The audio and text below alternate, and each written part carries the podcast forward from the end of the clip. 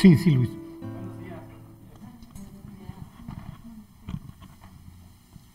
Este, tengo una duda en el libro, estoy leyendo Ezequiel.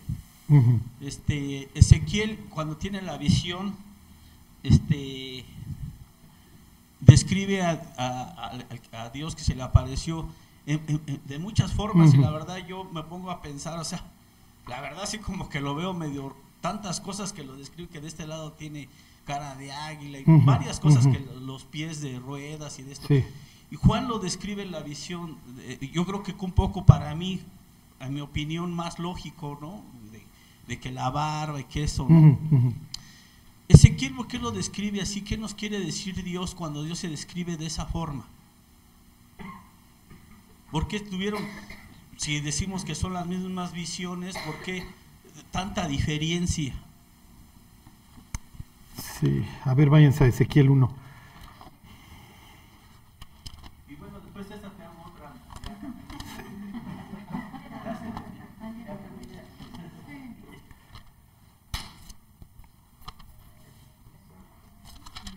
¿Dónde está Ezequiel? Sin que vean, ¿eh? ¿Dónde está Ezequiel? ¿Eh? ¿En dónde? No, no, sí, sí, ya sé. No, no, en la Biblia. No. Sí, sí, Aide dice después de Jeremías. No, no, no. En la escena que menciona Luis, ¿dónde está Ezequiel? No. ¿En dónde? Ajá, ¿y dónde está Quebar? ¿Eh? ¿Y dónde está el río Quebar? ¿Eh? ¿En dónde? Exactamente. ¿Y quién es el Dios en Babilonia? Díganme, un- ¿eh? No, Ba- Baal es más norteño de, de Israel, es lo quieren los sidonios, ¿sí? ¿Mandé? ¿Sí se acuerdan de una historia de Esther que tenía un primo que se llamaba? Ajá. Y hay otro que se llama Bel, ¿se acuerdan? Entonces a Daniel le ponen, ¿cómo le pusieron a Daniel? Belsasar, ok. Es, una historia, ¿se acuerdan? La Biblia va narrando una historia. Que entonces Jehová, el Dios de los israelitas, no vive en Babilonia. ¿Sí sabían? No es cierto, Charlie. Dios está en todas partes. ¿Cómo te atreves? No. no. Dios no está en tu vecino incrédulo. Por eso se comporta como se comporta. ¿Ok? Dios está en ti, por eso te comportas como te comportas. Por eso nos comportamos. ¿Se entiende? Acuérdense, o sea, en ese sentido Dios no ha cambiado. La Biblia habla de qué? Exilio y restauración, y el que quiere vivir en el exilio, bueno, pues no me tiene por Dios. Estas naciones no quieren a Dios, pues está bien, y ahí te asigno a pues, adora a Marduk, y a Huitzilopochtli, y aquellos a Cuculcán, y a quien tú quieras. En la tierra de Israel, bueno, pues esta es mi tierra, y aquí yo gobierno, y esta es mi casa. Acuérdense, cuando David le dice a Saúl, me estás corriendo de la heredad de Jehová y me estás invitando a que yo adore a otros dioses, porque si me voy con los filisteos, pues ahí adoran a Dagón y a Baal también. Ok, entonces, ¿por qué les he hecho todo este rollo? Porque Luis pregunta, oye, ¿qué onda con las ruedas y, y los querubines y eso? Luis está confundiendo. Dios no tiene cara de águila y cara, cara de becerro y todo eso. Ok. Este.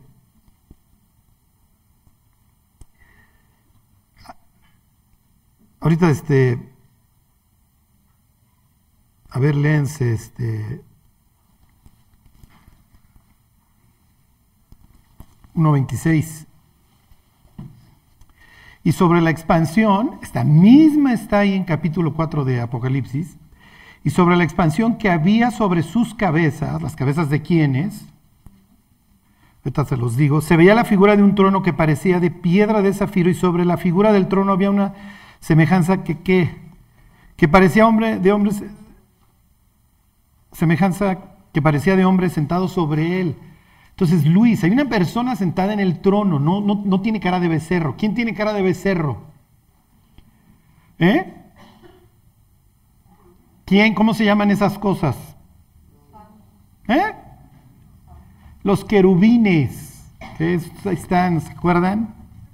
cuando ustedes piensan en querubín, piensan en Charlie. No, están mal.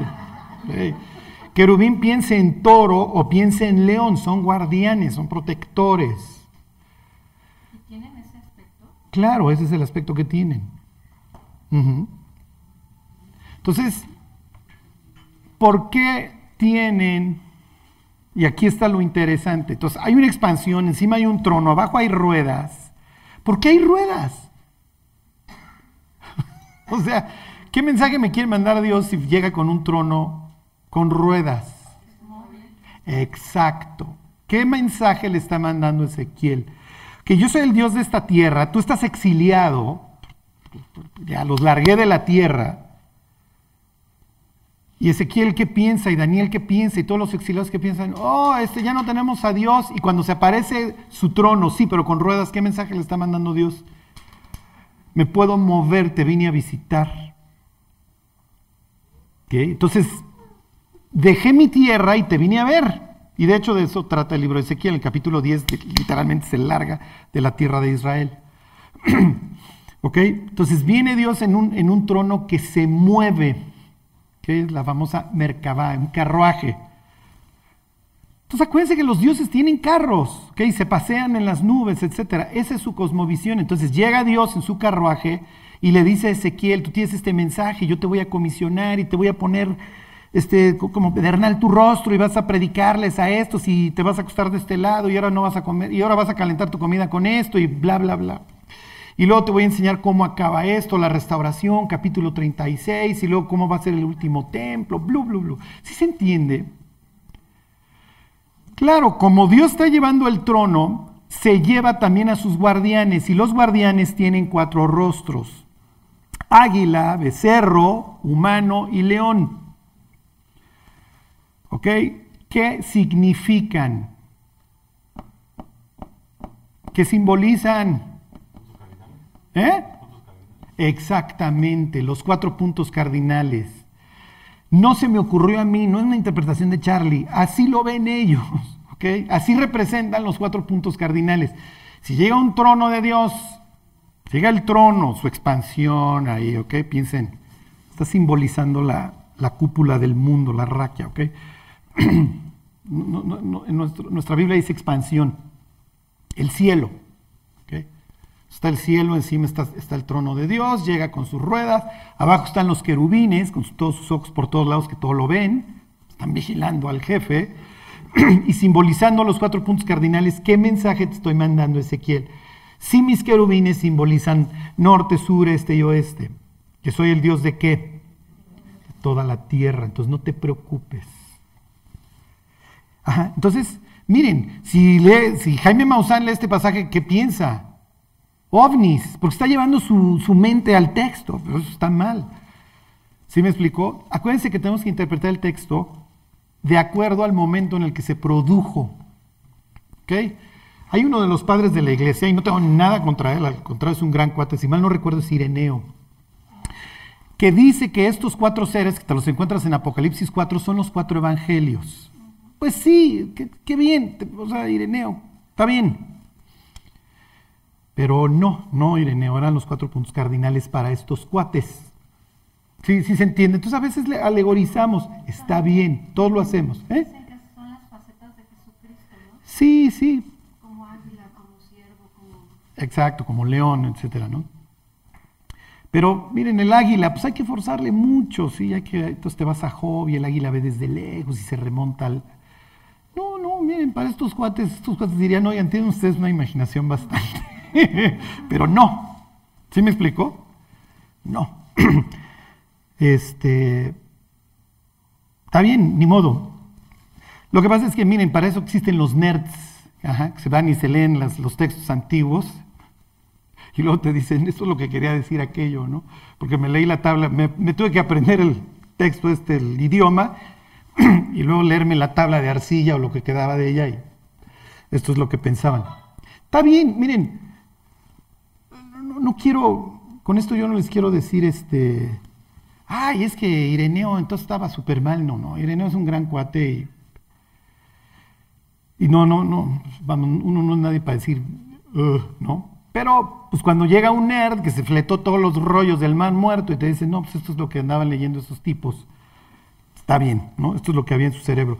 Así lo ven. Y el mensaje para Ezequiel obviamente es muy fuerte, ¿ok? Ireneo, este, perdón, Ezequiel no sabe de cuatro evangelios, pero sí entiende que necesita a Dios aún en Babilonia.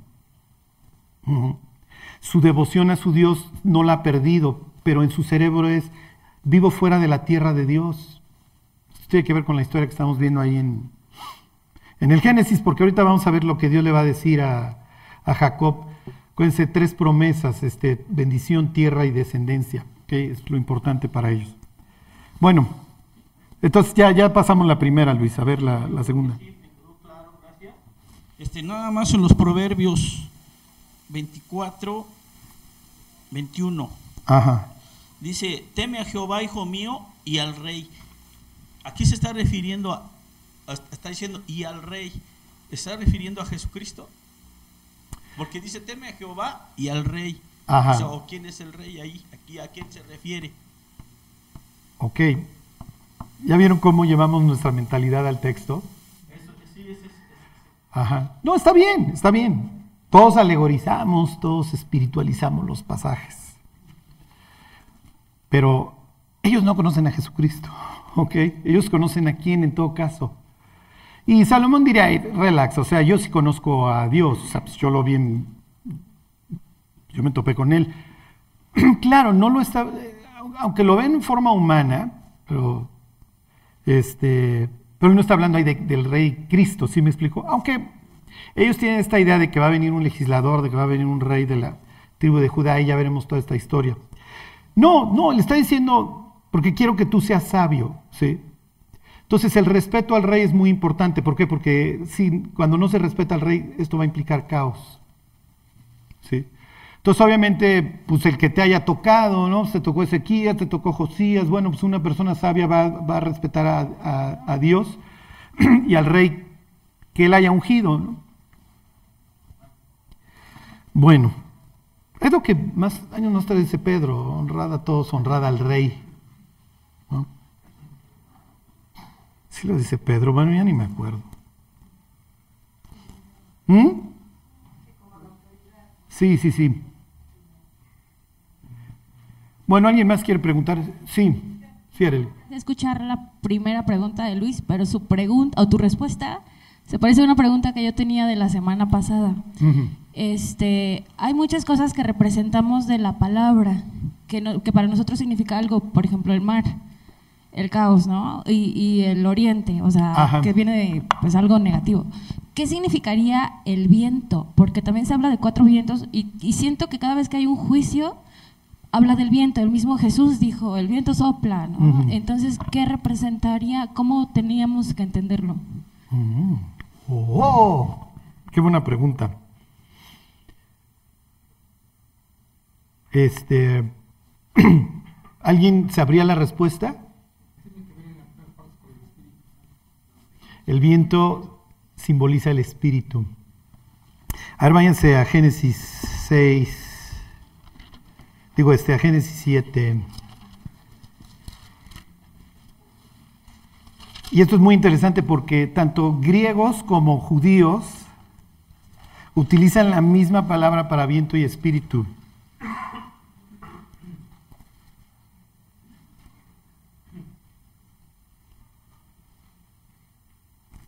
Este.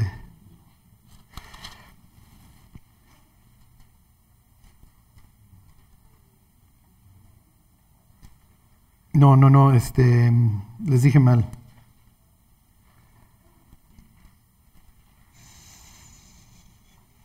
Es 8, perdón, 8, 8.1. Este, pneuma en el caso de los griegos, espíritu y aire. Ruach en el caso de los hebreos, espíritu y aire. Entonces pueden poner la palabra que quieran, ¿eh? Cuando Nicodemo escucha estas palabras, el viento sopla, están hablando en, hebreo, el ruach sopla donde quiere. El ruach, ok. ¿Y cuándo pasó el ruach? ¿Cuándo sopló el ruach? Fíjense 8.1. Y se acordó Dios de Noé y de todos los animales y de todas las bestias que estaban con él en el arca. E hizo pasar Dios un... Aquí puedes poner espíritu o viento sobre la tierra y disminuyeron las aguas. ¿Dónde hubo caos en las aguas y se movió el espíritu? ¿Se acuerdan? Génesis 1.2, Génesis 1.3, tienen la misma escena. Dios está restaurando a través del el viento o el espíritu. ¿Ok? Cuando, cuando crea al hombre, lo agarra de las narices y le sopla aliento de vida. Entonces, le, le da espíritu, ¿ok? Entonces, eso es lo que simboliza el viento, el, espíritu. No siempre, porque también el viento puede simbolizar tempestad. Ajá, piensen cuando Jesús cruza el mar de Galilea al otro lado y viene la tempestad. ¿Ok? O Jonás. Pero, o sea, ¿cómo les diré? En ambos casos, si lo relacionan con el espíritu, tampoco estaría mal, porque si Jesús está yendo al otro lado, que está el endemoniado Gadareno, etcétera, pues es natural que hay un espíritu que se lo pone y que le levanta al, la tempestad, pero lo pone quieto. Jesús está diciendo, yo soy el Todopoderoso. ¿Sí? ¿Sí les queda claro? Sí, fíjense, o sea, la, Biblia tiene, está cargada de simbología. El chiste es saber qué, qué, entendían estos cuates, ¿no? Acuérdense de la expresión que siempre les digo de se puso el yeta de sombrero. ¿Ok? Tú le dices a Juan, oye, fíjate que fulano se puso el yeta de sombrero. Y Juan es un tipo que vivió hace dos mil años. No te va a entender nada. Pero no le estás hablando en sánscrito, o sea, no, no, es críptico, no es misterio lo que le estás diciendo, simplemente es la forma en la que los seres humanos nos comunicamos, utilizamos expresiones. Entonces, si tú le dijeras, oye, se puso el yeta de sombrero, ¿me entiendes? Cuando tú llegas a Apocalipsis este, 9 y ves que hay unos caballos que tienen cola de serpiente y eso, es natural que nosotros, ay, me estás no, es mi, es mi, forma, es mi lenguaje y así describimos a las quimeras. ¿no? Bueno, ¿alguien más quiere preguntar? Sí, Just. Este, oye, Gorni, este, la vez pasada vimos de que este Jacob condiciona a Dios, ¿no? Eh, Ajá, sí, sí, sí. Pero ¿cómo es eso? O sea, uno puede condicionar a Dios, o sea, si, si tú me haces esto, yo tú serás mi Dios, o sea, ¿eso es posible? ok, a ver, váyanse al pasaje al 28. Sí, yo sabía que esto iba a generar este, pero nadie dijo nada, nada más se me queda viendo. Sígale, Charlie, ay, te creemos.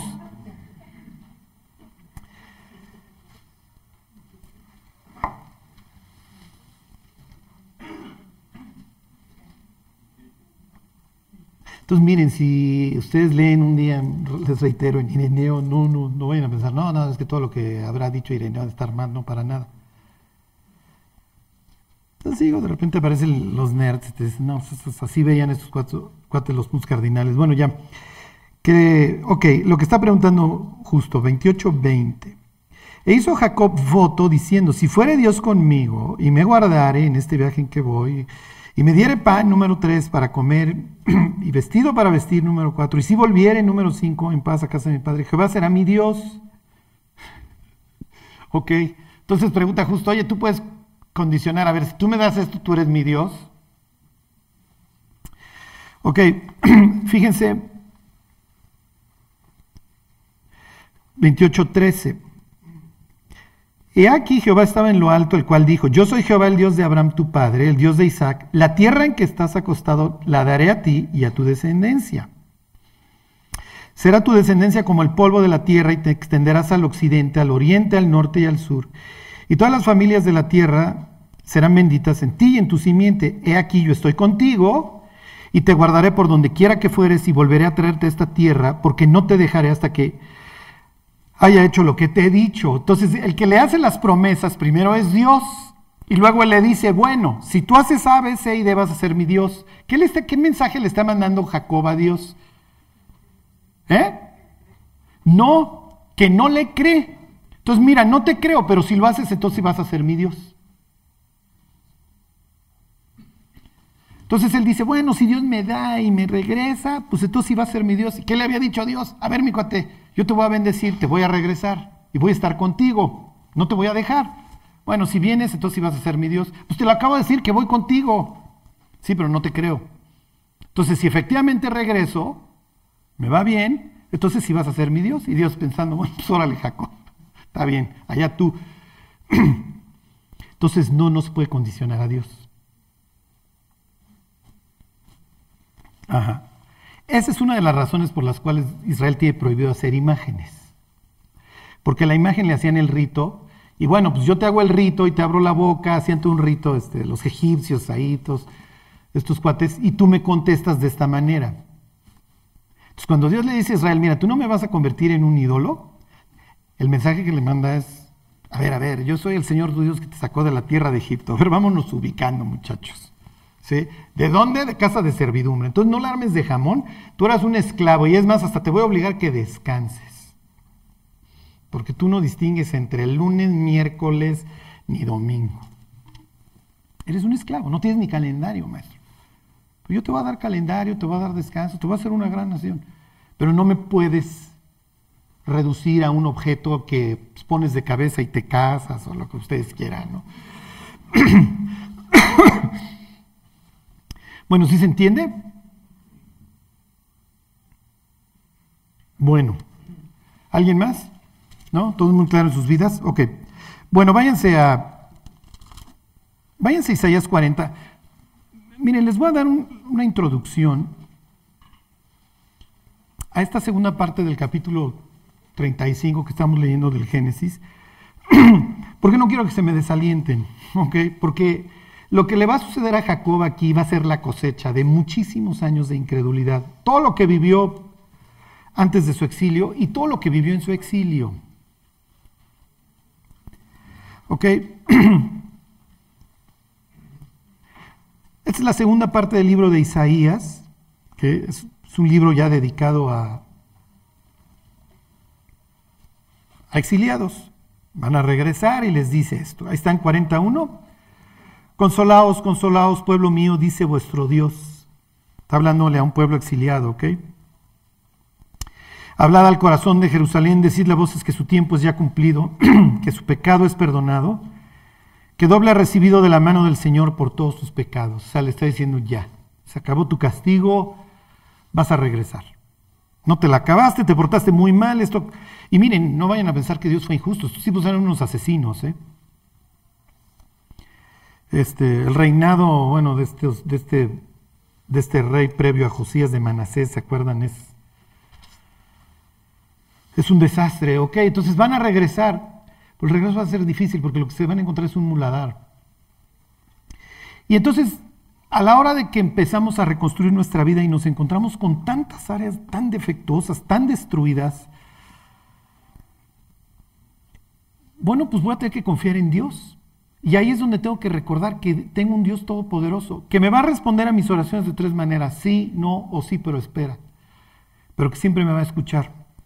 Y entonces Isaías va a presentar a Dios ya como un Dios universal. Para, para todos es nuevo. Pero también ya el mundo se está globalizando. Tienen el imperio persa, esta es la época que se llama la época axial, en donde empiezan los, los grandes imperios que se extienden largos territorios, piensen de la India hasta, hasta Egipto. Y entonces Dios, fíjense cómo se va a presentar 40-12. Dice, ¿quién midió las aguas con el hueco de su mano? ¿Ok? Ya Dios no está presentando solamente como el Dios de Israel en, en- en esta franja de tierra en el planeta. Hey, soy el que hizo todas las cosas. Entonces tienes todo el derecho para creer en mí. Y no, no tanto el derecho, o sea, te conviene creer en mí porque yo soy el que hizo todas las cosas. ¿Ok? Se los vuelvo a leer. Dice, ¿quién midió las aguas con el hueco de su mano y los cielos con su palmo? Con tres dedos juntó el polvo de la tierra y pesó los montes con balanza y con pesas los collados. ¿Ok? Y luego ya va a decir, a ver quién enseñó el Espíritu de Dios, a ver quién es el que me enseña a mí. Me brinco, misma idea, al 41, versículo 8. Entonces, todos estos versículos, todas estas palabras, la idea es que los que regresan a reconstruir las escuchen y las tengan en mente. ¿Por qué? Porque eventualmente van a reconstruir el mugrero, se va a levantar. La historia de Israel acaba bien. Pero lo que vamos a ver del 35 en adelante es para deprimir, o sea, es para que una hiena no se vuelva a reír en su vida, ¿sí? O sea, porque Todo va a ir de mal en peor. Ajá. Y dirían ustedes, oye Charlie, sí, pero ya violaron a la hija. Ella murió, la, acaba de morir la nana, o sea, ¿qué más va a suceder? Bueno, se pone peor. Ok, 41.9. Pero tú, Israel, siervo mío eres tú, Jacob, a quien yo escogí, descendencia de Abraham mi amigo, porque te tomé de los confines de la tierra, esta expresión sería pues muy clara para Abraham que viene de Ur de los Caldeos o para el propio Jacob que viene de un exilio horrible con un suegro espantoso como Labán. Dice, y de tierras lejanas te llamé y te dije, mi siervo eres tú, te escogí y no te deseché. O sea, Jacob, no estás perdido ya, hiciste muchas burradas muchos años, pero vas a salir adelante. No temas porque yo estoy contigo, no desmayes porque yo soy tu Dios que te esfuerzo, siempre te ayudaré, siempre te sustentaré con la diestra de mi justicia. He aquí que todos los que se enojan contra ti serán avergonzados y confundidos, serán como nada y perecerán los que contienden contigo. Me brinco al 14. No temas, gusano de Jacob, o vosotros los pocos de Israel, yo soy tu socorro, dice Jehová, el santo de Israel es tu redentor. El redentor es el que paga tus deudas y te saca de la cárcel, ¿ok? O en aquel entonces del trabajo forzado para pagar tus deudas. Ahora sí, váyanse al 35. Bueno, ya, con que desgraciaste tu vida, Jacob. Sí, sí, sí, sí, señor, sí, le eché bastantes ganitas. ¿Y cómo está la relación con tus hijos? Pues estás viendo, ¿no? No me habló con mi hija, ya la violaron. ¿Y, ¿Y tus hijos? Asesinos, asesinos, señor, ¿ok? O rateros algunos otros, porque pues vieron la masacre y los otros fueron a recoger el pillaje literalmente. O sea, no, o sea, tú no quieres a los hijos de Jacob cerca de un temblor, porque los guas van a agarrar todo lo que encuentren. Yo creo que de las peores cosas que hay en la vida es el pillaje. Si a la persona no solamente se le cae el edificio encima, le quitan todo lo que encuentran. Esos son los hijos, ¿eh? Esos son los hijos. Y es natural que espiritualizamos a, los personajes de la Biblia. No, no, no, los personajes de la Biblia pueden llegar a ser, al igual que nosotros, repugnantes. Y estos son hasta ahorita los hijos de Israel. Y los está conociendo, ni modo. Él los creó. casi, casi le pudiéramos decir, tú los pariste, Jacob. Y él diría, no, me ayudaron cuatro mujeres. Ajá. Entonces ya se imaginará el caos en el que vivo. No es fácil mi vida. Tengo cuatro y además dos de ellas hermanas que son rivales y se odian. Y esto, y esto viene en esta historia. Bueno, les leo desde el 8, esto lo vimos la semana pasada. Entonces murió Débora. Ama de Rebeca, sería su nana, y fue sepultada al pie de Betel, debajo de una encina. la cual fue llamada Alon Bakut, ¿se acuerdan? Elon, roble, acuérdense de Don Elon Musk, y Bakut, los que lloran, ¿ok? Bajá, Bojá es llorar. Entonces, se ve que era una gran persona y bueno, ya se murió. Ok, versículo 9. Apareció otra vez Dios a Jacob. La palabra aparecer ahí es ra, que quiere decir ver. Ok.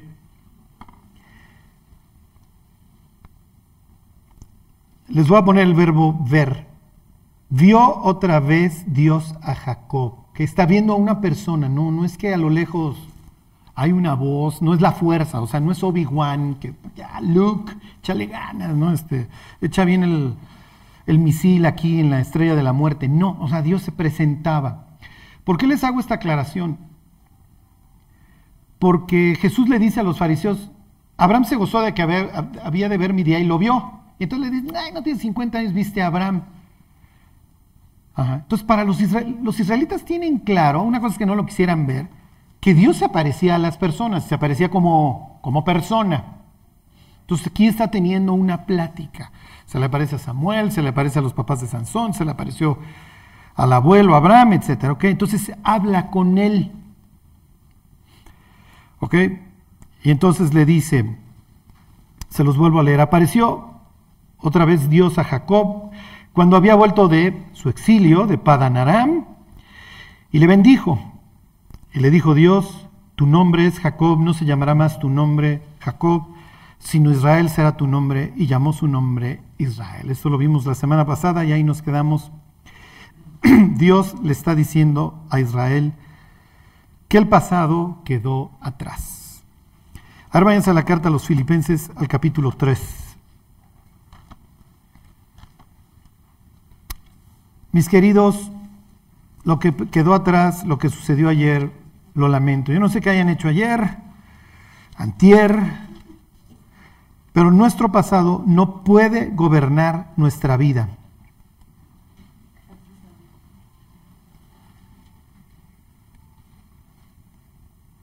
¿Ok? Y aquí me, detengo un poco antes de que empecemos a ver el, la pobre cosecha de Jacob. Ok, se los leo, les leo todo el pasaje, es muy, muy bonito. Pablo no está escribiendo desde, desde una casa ahí preciosa en París, está, hablando desde la cárcel. ¿Ok? Le escribe a los filipenses y los filipenses se acuerdan de Pablo precisamente así, encarcelado. ¿Ok? También así le fue en Filipos. Y entonces les dice, por lo demás, hermanos, gozaos en el Señor. Lo está escribiendo un tipo desde la cárcel. ¿eh? Tiene todos los pretextos para estar amargado porque además no ha hecho nada malo. Pero no. Esto es lo que Dios quiere para mí y esto es lo que hay ahorita. Bueno, pues ni modo. Más adelante les va a decir ahí en la misma carta. Sé tener abundancia y sé tener escasez. En todo y por todo estoy enseñado. Todo lo puedo en Cristo que me fortalece. Bueno, entonces les dice, a mí no me es molesto el escribiros las mismas cosas y para vosotros es seguro. Es el fundamento del aprendizaje, la repetición. y luego les dice, guardaos de los perros. Ok, esta expresión la va a usar Juan en el Apocalipsis, más los perros estarán fuera. Ok, perro es alguien que no puede entrar al templo, porque pues, los perros no entran al templo, los perros es un animal inmundo. No está hablando de Lassi, ok, es, es que está hablando de incrédulos. Guardaos de los malos obreros, guardaos de los mutiladores del cuerpo. ¿Quién sería un mutilador del cuerpo? ¿Eh?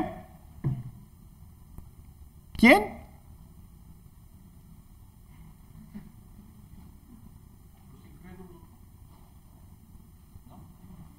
Inciso A. Inciso B, los sodomitas.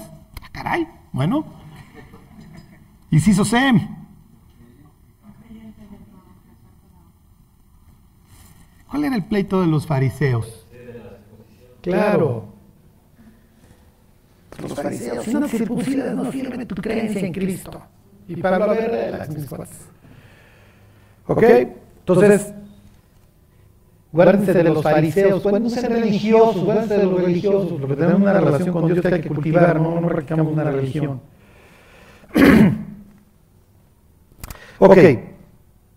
Dice, porque nosotros somos la circuncisión, si se hubiera leído el que sigue, ya habrían dicho, pero ¿para qué se lo leo, no? Ya viene la respuesta más abajo. Nosotros somos la circuncisión, el verdadero pacto, ¿ok? Los que en espíritu servimos a Dios y nos gloriamos en Cristo Jesús, no teniendo confianza en una religión, en la carne. Y diría Pablo, aunque yo también tengo de qué confiar en la carne, muchachos.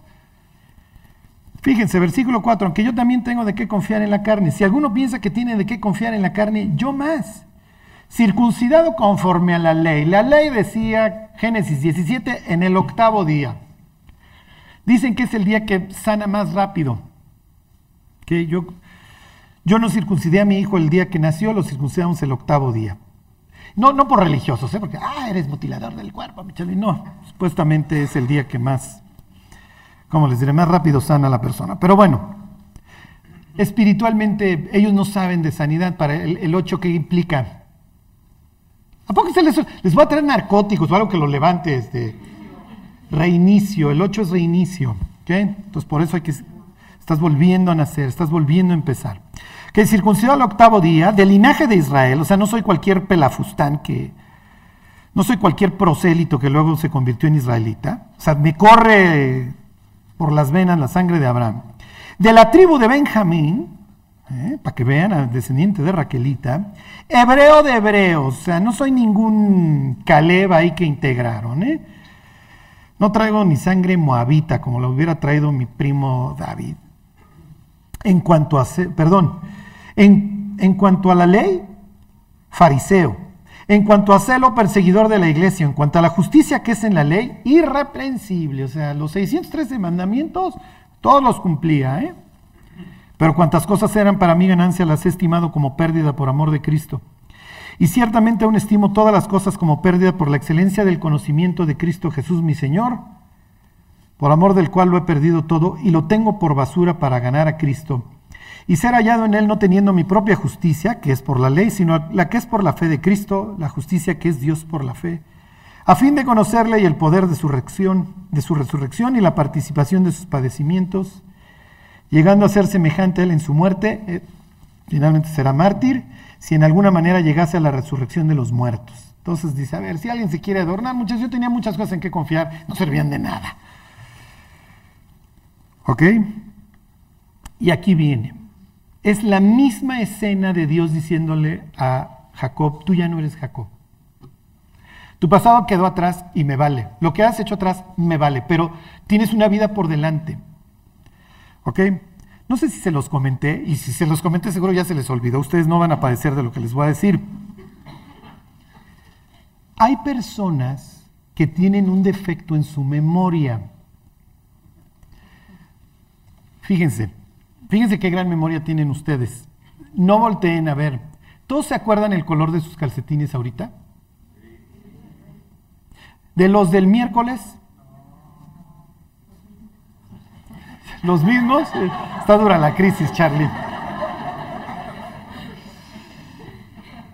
Sí, pero ¿qué calcetines usé el miércoles? Olvídense el 10 de septiembre de 2014. No, no tengo la más remota idea. El cerebro lo, registró y por ahí debe estar guardado.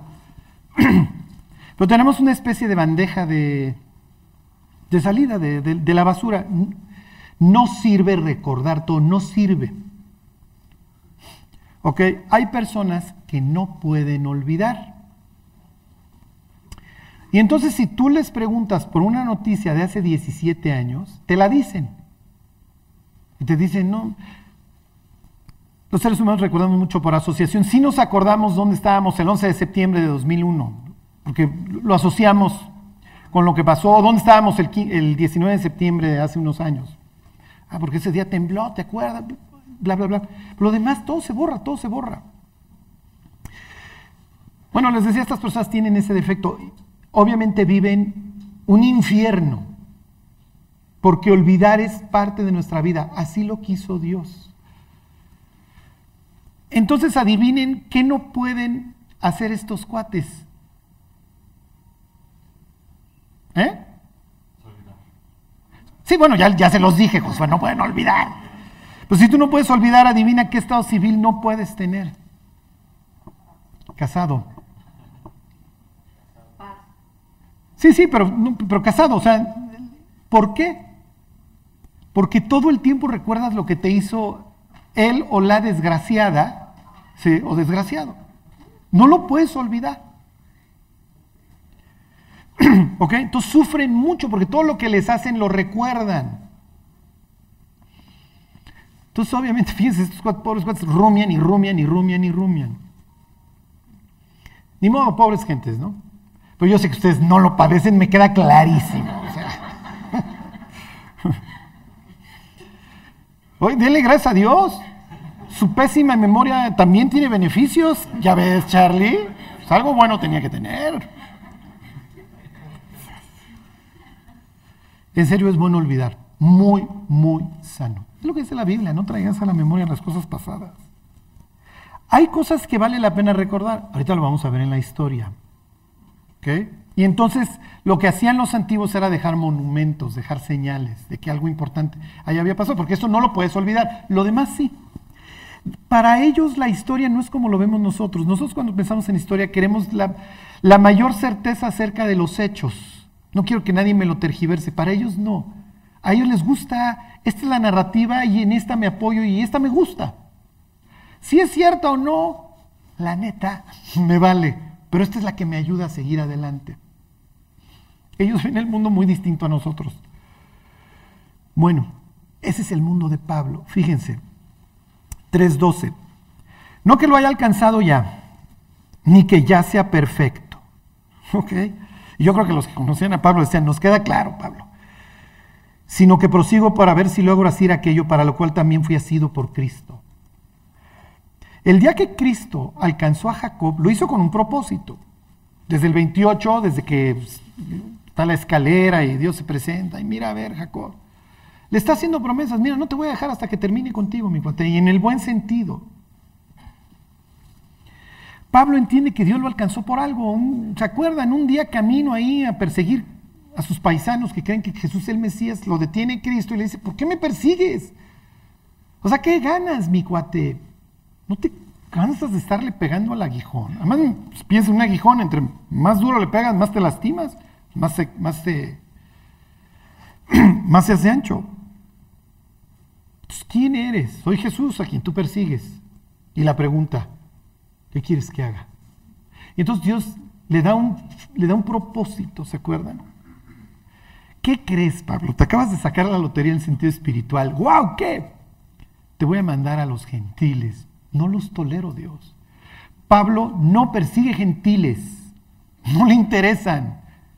Los ve como pobres infelices olvidados de la mano de Dios que adoran imágenes. No, yo persigo a mis paisanos que traen esta onda de que el reo este resulta que es el Mesías. ¿De dónde sacas? Faraón no vence a Moisés. Goliat no vence a David. ¿Estás loco? Ya parece que Roma va a vencer al Hijo de Dios. Entonces, bueno, Pablo, te, faltaron algunos versículos que quizá no, no quedaron muy claros en la ida, pero en el regreso te van a quedar muy claros.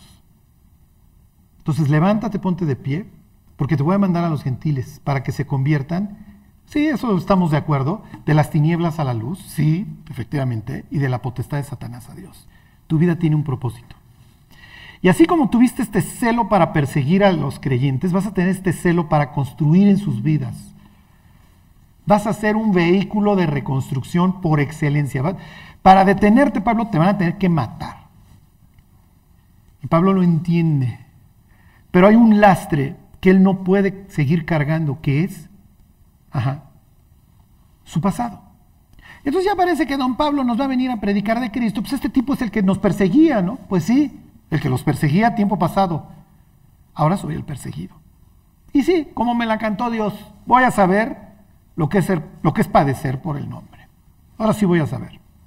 Y supo. Y supo.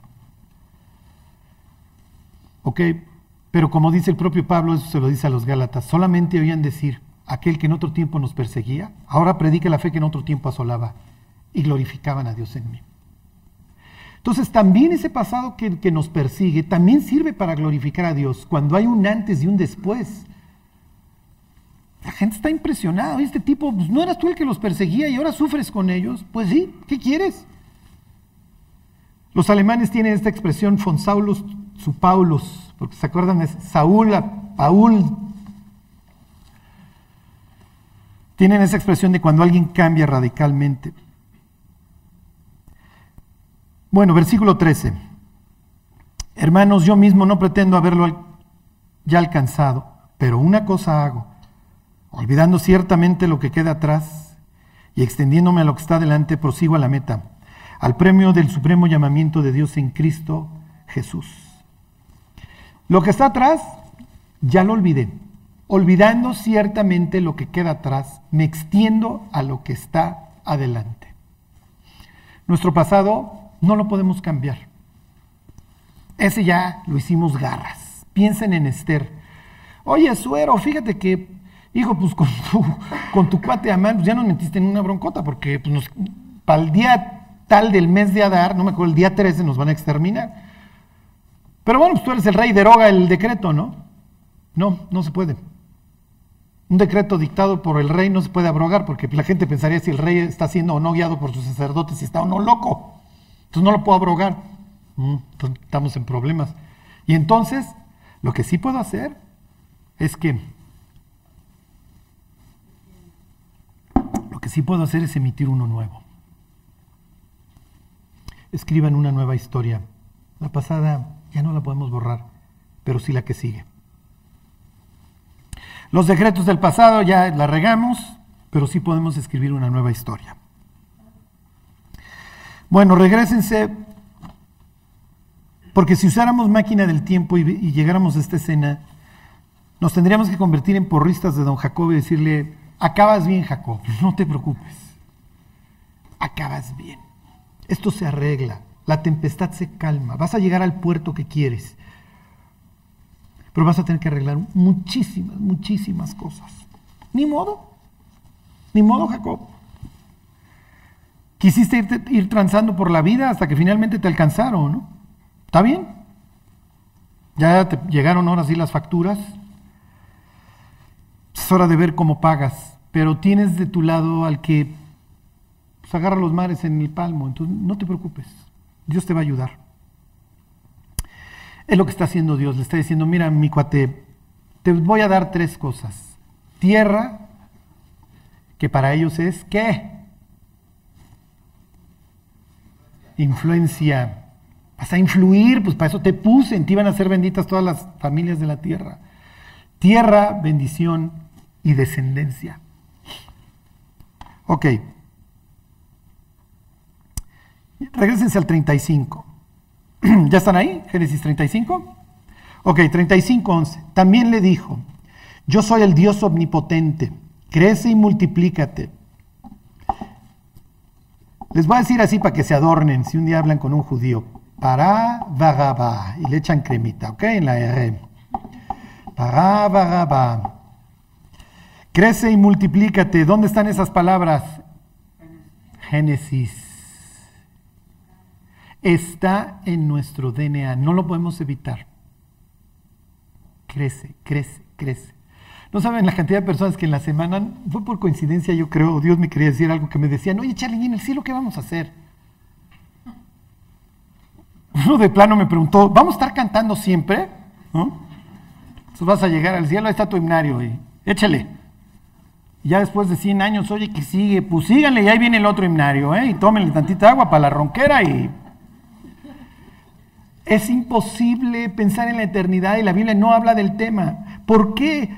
Porque estamos diseñados para siempre querer alcanzar algo. Es lo que acaba de decir Pablo, olvidando lo que queda atrás, me extiendo hacia adelante para ver si alcanzo. Está en nuestro DNA, tenemos que crecer y multiplicarnos. Y Dios, fíjense, si Dios fuera marquetero, o le supiera esto del marketing, el crecimiento que a Dios le gusta es el, voy a utilizar términos siglo XXI, no lo usaría Juan, yo creo, orgánico. Oye Dios, ¿debo de meterle una lana para que vean más mis videos? No eres rockstar. Ajá. El crecimiento tiene que ser orgánico. La iglesia va creciendo al ritmo que Dios quiere. ¿Para qué? Para que todos vayamos alcanzando, como dice la carta a los Efesios, plenitud. Y se pueda hacer un organismo bien estructurado. Crecer así a lo bruto hoy. Miren, pudiéramos traer cerveza el próximo domingo. Seguro llenamos el salón. No sé ahora sí cuánta atención, menos bajaría la atención, pero bueno, habría más sonrisas en ustedes. Luego les veo las caras así muy preocupados. Charlie, es que tus historias son muy deprimentes, pero bueno. Pues sí, puedes hacer crecer las iglesias de varias formas. La mejor forma es que la gente empiece a caminar con Cristo. Esa es la mejor publicidad. No hay mejor publicidad. Cuando los creyentes empiezan a abandonar sus pecados y empiezan a, manifestar todas estas bienaventuranzas ahí del, que menciona Jesús en, en la montaña, ya me volví humilde, ya soy soportable, ya me volví manso, ya no ando echando de gritos en la casa ni en el periférico, ya soy dueño de mí mismo, tengo un corazón limpio, ya apagué la porno. Hey, me porto también que ya hasta me persiguen. Soy misericordioso. Ya trato bien a la gente. Lloro. Ya chillo, Charlie, hasta en la inauguración del Superama. Lloro. O sea, ya imagínate, ya me fui al otro extremo. Ya siento. Bueno, no tienen que chillar en la inauguración del 7-Eleven o lo que sea. ¿eh? Lo que les quiero decir es que esta es la forma en la que las gentes dicen, ¿y luego qué dice Jesús? Ustedes son la luz del mundo. Cuando tú empiezas a manifestar estos frutos, bueno, pues te vas a convertir en, en la luz. Sí, pues el de al lado no ve, y en la sal. ¿Se acuerdan? Era la forma de preservar, era la forma de evitar la putrefacción. Bueno, entonces esta es la idea. A ver, Jacob, vas a crecer y te vas a multiplicar, vas a ser un gran hombre, lo vas a lograr. Si Jacob entrara hoy, acuérdense que Dios no es Dios de muertos, sino de vivos, se sentara y él volteara a vernos, ¿qué pensaría? Dios cumplió sus promesas. Aquí están ustedes, van a al cielo. Dios pudo trabajar a través de mi vida. Sí, yo era un tranza, todo lo que Charlie les ha dicho, y peor, porque no viene en todo, ¿no? o sea, viene en resumen.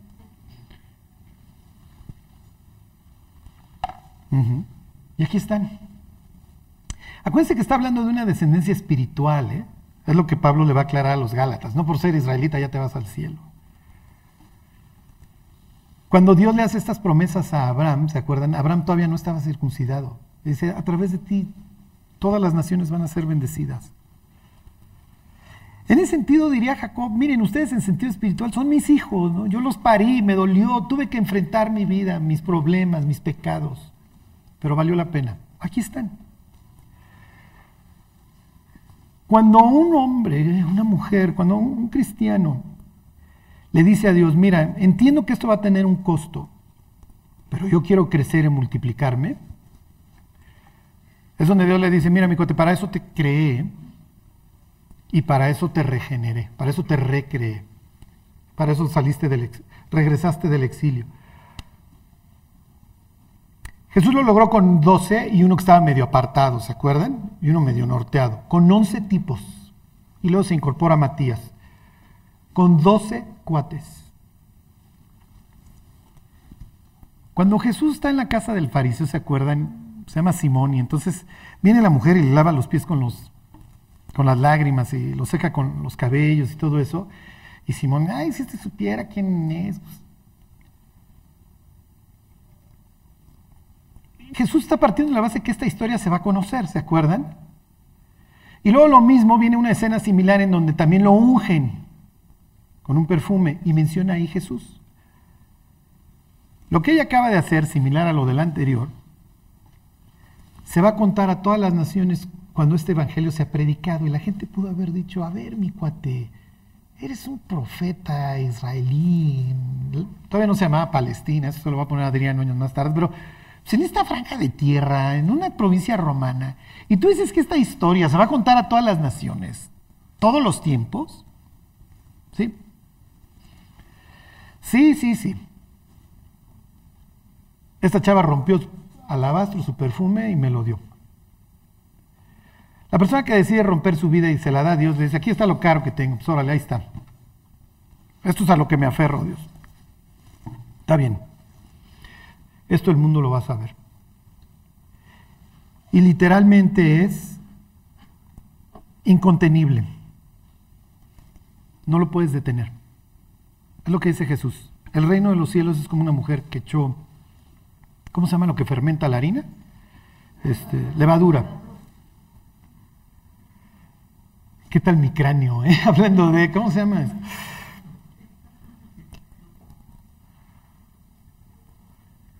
Ok, les leo el 35.12.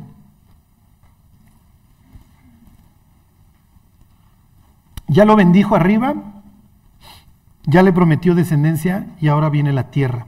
Versículo 12, la tierra que he dado a Abraham y a Isaac, te la voy a dar a ti.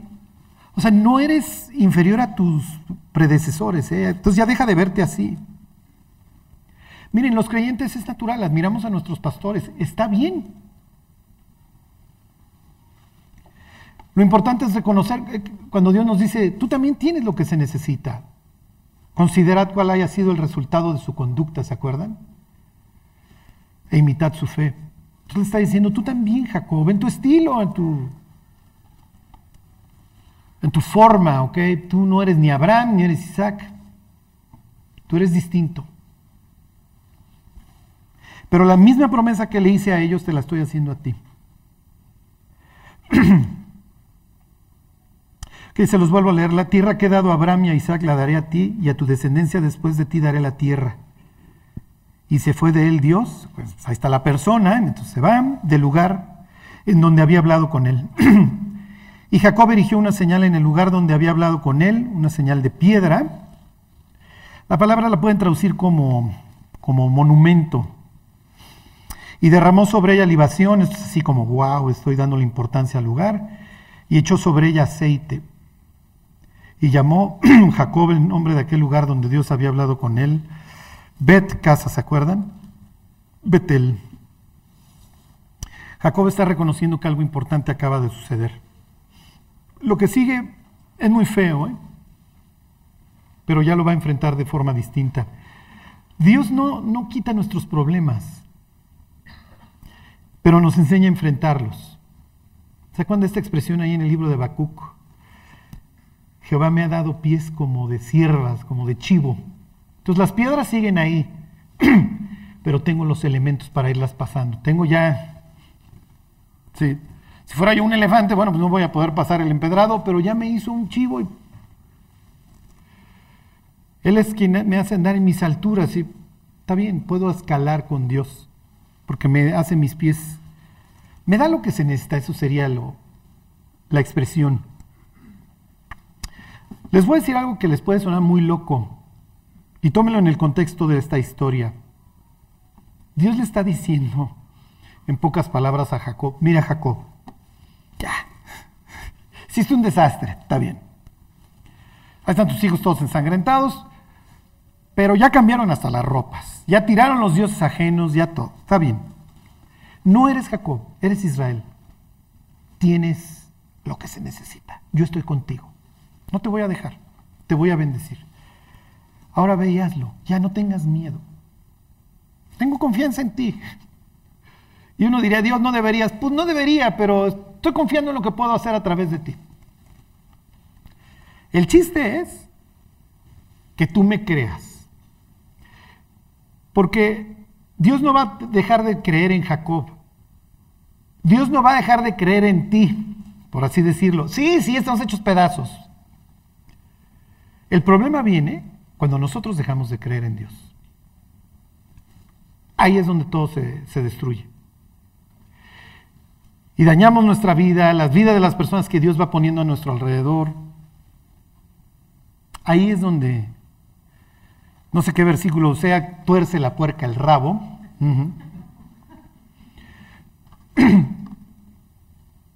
Entonces Dios dice, yo confío en ti. Está bien, se los planteo de otra forma. Yo confío en lo que puedo hacer en ti. El problema va a venir si tú dejas de confiar en mí. Ahí sí, ni para adelante ni para atrás, Jacob. Pero la medida que tú creas en mí, esto va a acabar bien. Y miren, pues ya saben qué sigue.